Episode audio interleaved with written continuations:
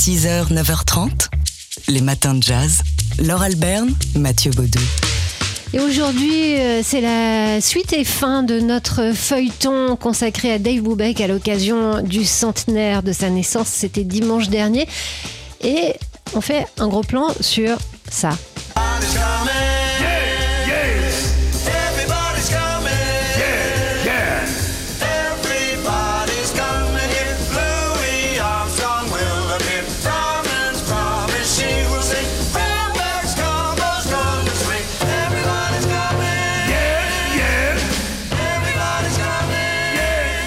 Alors, vous aurez peut-être euh, reconnu le trio Lambert, Hendrix and Ross et surtout la grosse voix de Louis Armstrong. Ce, ce morceau, cette curiosité, c'est un extrait d'une comédie musicale qu'a écrite euh, Dave Brubeck avec son épouse Yola Brubeck. Ça s'appelle The Real Ambassadors, joué en 1962. Ça s'intéresse au mouvement des droits civiques, euh, au commerce de la musique, à la guerre froide également.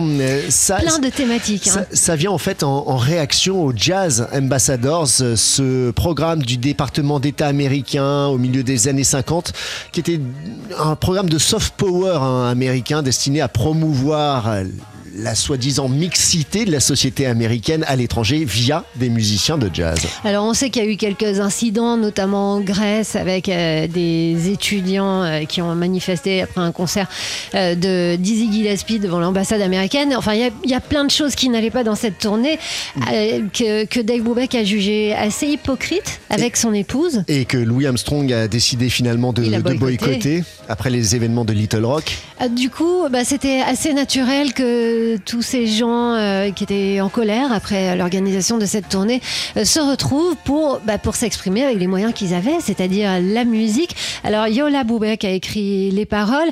Elle les a souhaitées euh, légères euh, et euh, ironiques, alors que Louis Armstrong, lui, voulait les prendre en premier degré. C'était trop grave pour lui, euh, les, les thématiques abordées. Ça a donné un disque, donc, enregistré en 1962, The Real Ambassadors, et puis euh, le, le- la version euh, vivante sur scène, ça a été lors euh, du festival Monterrey, à Monterrey qui a suivi. Dave Brubeck était présent lors d'une rencontre Reagan-Gorbatchev en 1988. L'implication de Dave Brubeck contre le racisme, pour le métissage, pour la tolérance, on vous en parlait dès le début de cette semaine. On clôt cette semaine spéciale Dave Brubeck à l'occasion de ses- du centenaire de sa naissance avec cette même thématique qui a traversé en fait toute sa vie. Et voilà, et qui nous montre que Dave Brubeck n'était pas le, petit monsieur sympathique, un peu lisse qu'on pouvait euh, imaginer à l'écoute de sa musique. Bien loin de là, c'est quelqu'un qui s'est toujours battu et qui s'est toujours posé plein de questions, y compris des questions rythmiques pour son album Time Out. Time Out, au cœur d'un 59 rue des Archives qui sera diffusé dimanche à midi sur TSF Jazz. Et ce sera le point d'orgue et le point final de cette euh, série d'émissions qui a débuté dès vendredi dernier avec un Daily Express. Vous retrouverez tout ça bien sûr sur nos podcasts. 6h, 9h30, les matins de jazz. Laure Alberne, Mathieu Baudou. Et voici qui s'annonce un moment de poésie, un moment qui pourrait, tiens, être un cadeau de Noël si on le mettait dans notre euh, calendrier de l'Avent aujourd'hui. Une visite euh, dématérialisée, virtuelle. D'habitude, ça se fait en vrai, mais en ce moment, ça se fait sur Zoom. Une visite thématique d'un quartier de Paris. Et ici, c'est le 14e arrondissement chéri d'Agnès Varda. Ouais, ça se passe à 17h30 euh, par Zoom, hein, le Paris d'Agnès Varda, après les plages d'Agnès.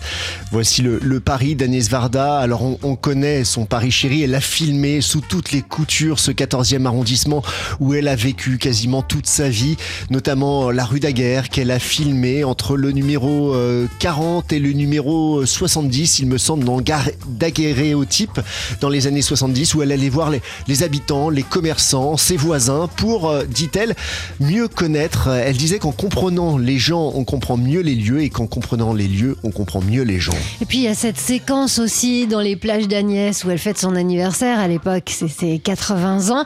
C'est 80 balais, comme elle dit. Et donc, elle fait apporter du sable dans la fameuse rue Daguerre. Elle organise sa plage, sa plage d'Agnès. Et euh, les habitants du quartier viennent avec chacun un balai. Ça fait 80 balais. Euh, juste pour le plaisir, si on écoutait la voix d'Agnès Varda, Allez. qui se souvient, ou plutôt qui ne se souvient plus. Je n'ai jamais eu une bonne mémoire, mais maintenant, c'est une passoire. Ça tombe dans le trou. Et je rencontre des gens et je rencontre des gens qui, me disent, tu te rappelles quand on a fait ça? Eh ben, je me rappelle pas. Je suis contente qu'ils me le racontent. C'est-à-dire, on me raconte ma vie par moment. Et par moment, je m'en souviens. Ben, c'est le privilège de l'âge. D'oublier. Vous savez, Buñuel, il disait, vive l'oubli. C'est courageux, hein? C'est courageux. Agnès Varda, donc euh, chez elle, hein, là on entend aussi le, bruit de la moto qui passe rue Daguerre. Euh, cette visite va nous emmener sur des lieux de tournage et, notamment sur celui de Cléo de 5 à 7. Euh, et, pas seulement, on ira aussi euh, au cimetière Montparnasse. Rue Charles d'Ivry où il y a une fresque en hommage à Agnès Varda. Voilà, et au cimetière Montparnasse, euh, où elle se souvient de Jacques Demy. Une visite virtuelle donc à faire sur Zoom. Vous vous inscrivez sur le site. Cinébalade.com. voilà, merci. Il n'y a pas que ça hein, comme balade. Vous pouvez aussi partir sur les traces de François Truffaut ou en balade à Montmartre. Ou enfin voilà, c'est euh, l'idée, c'est de visiter Paris par euh, l'angle du cinéma. Donc vous vous inscrivez, vous payez, ça coûte pas cher en visite virtuelle, ça coûte que 9 euros. Donc ça fait un cadeau de Noël à pas cher et que vous pouvez ouvrir, offrir à bah, même à quelqu'un qui n'habite pas à Paris. Et c'est joli, je trouve, comme euh, idée de cadeau de Noël. Ensuite, vous recevez un lien, vous vous inscrivez euh, sur Zoom et hop, c'est parti. 6h, 9h30, les matins de jazz sur TSF Jazz.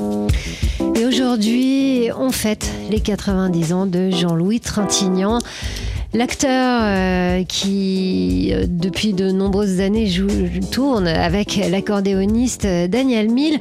Mais avant de l'écouter parler de lui et de Daniel Mille, et donc de se raconter un peu malgré lui, euh, on a tous, chacun euh, en tête et dans son cœur, un Jean-Louis Trintignant. Bah, c'était un, c'est un monument, Jean-Louis Trintignant, 90 ans, donc euh, aujourd'hui, premier succès cinématographique et Dieu créa la femme, à Oh là côté là là. de l'incandescente. Brigitte Bardot. Ensuite, toujours une histoire de femme, un homme et une femme, Shabadabada, de Claude Lelouch, Palme d'Or, 1966. Moi, pour moi, mon Jean-Louis Trintignant, c'est celui de Ma nuit chez Maude, d'Éric Romer.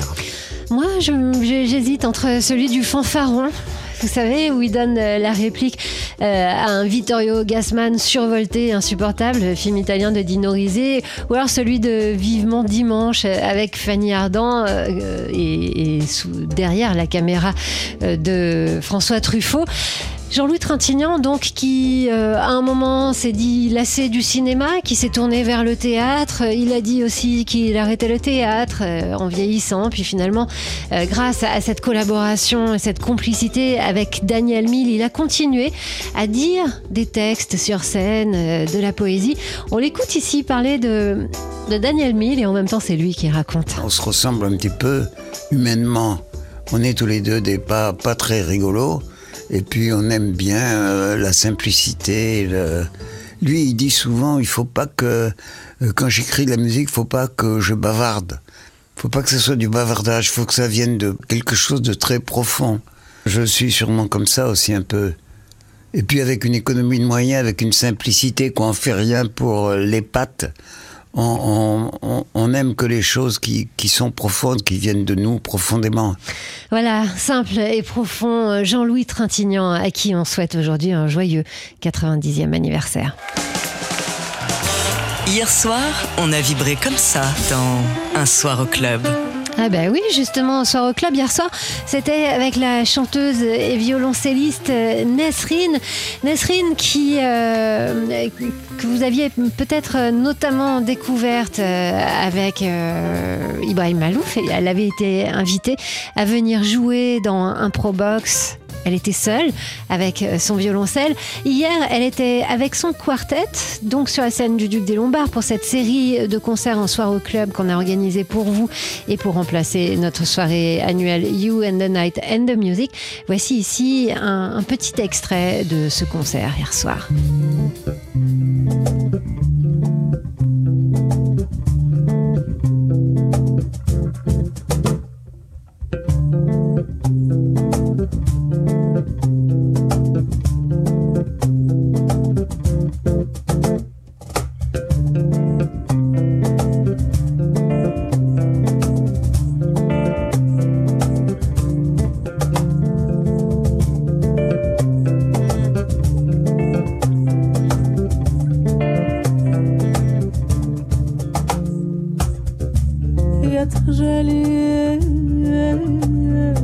بشعوري وأشواقي وفرح قلوبي في الليل. إحساسي غريبة أحلم بالسلام والأمان في بستان الحب.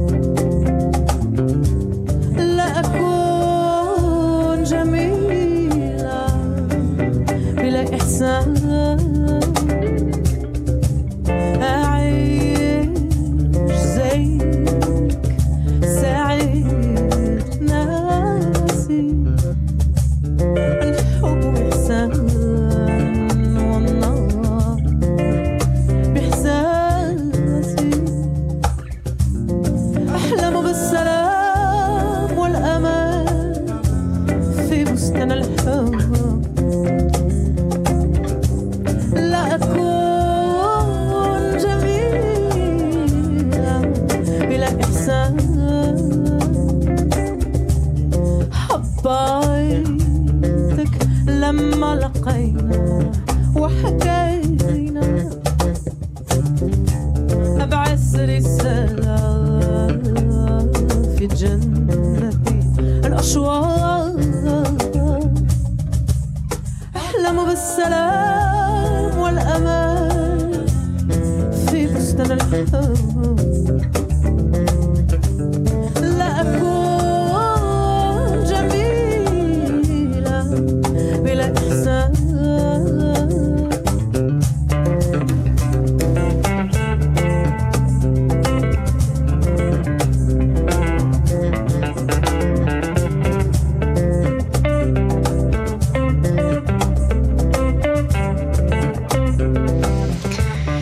C'était hier donc en direct sur TSF Jazz, euh, un soir au club avec Nesrine au violoncelle, au chant et donc euh, à la direction de son quartet. Un, concert qui vous a été retransmis en direct sur TSF Jazz, mais également euh, en Facebook Live sur notre page Facebook où vous pouvez le revoir lorsque vous le voulez et comme vous pouvez aussi réécouter le podcast. Ce soir, rendez-vous avec le guitariste Thomas Naïm et son répertoire autour de Jimi Hendrix. Rendez-vous ce soir à 20h pour Un soir au club.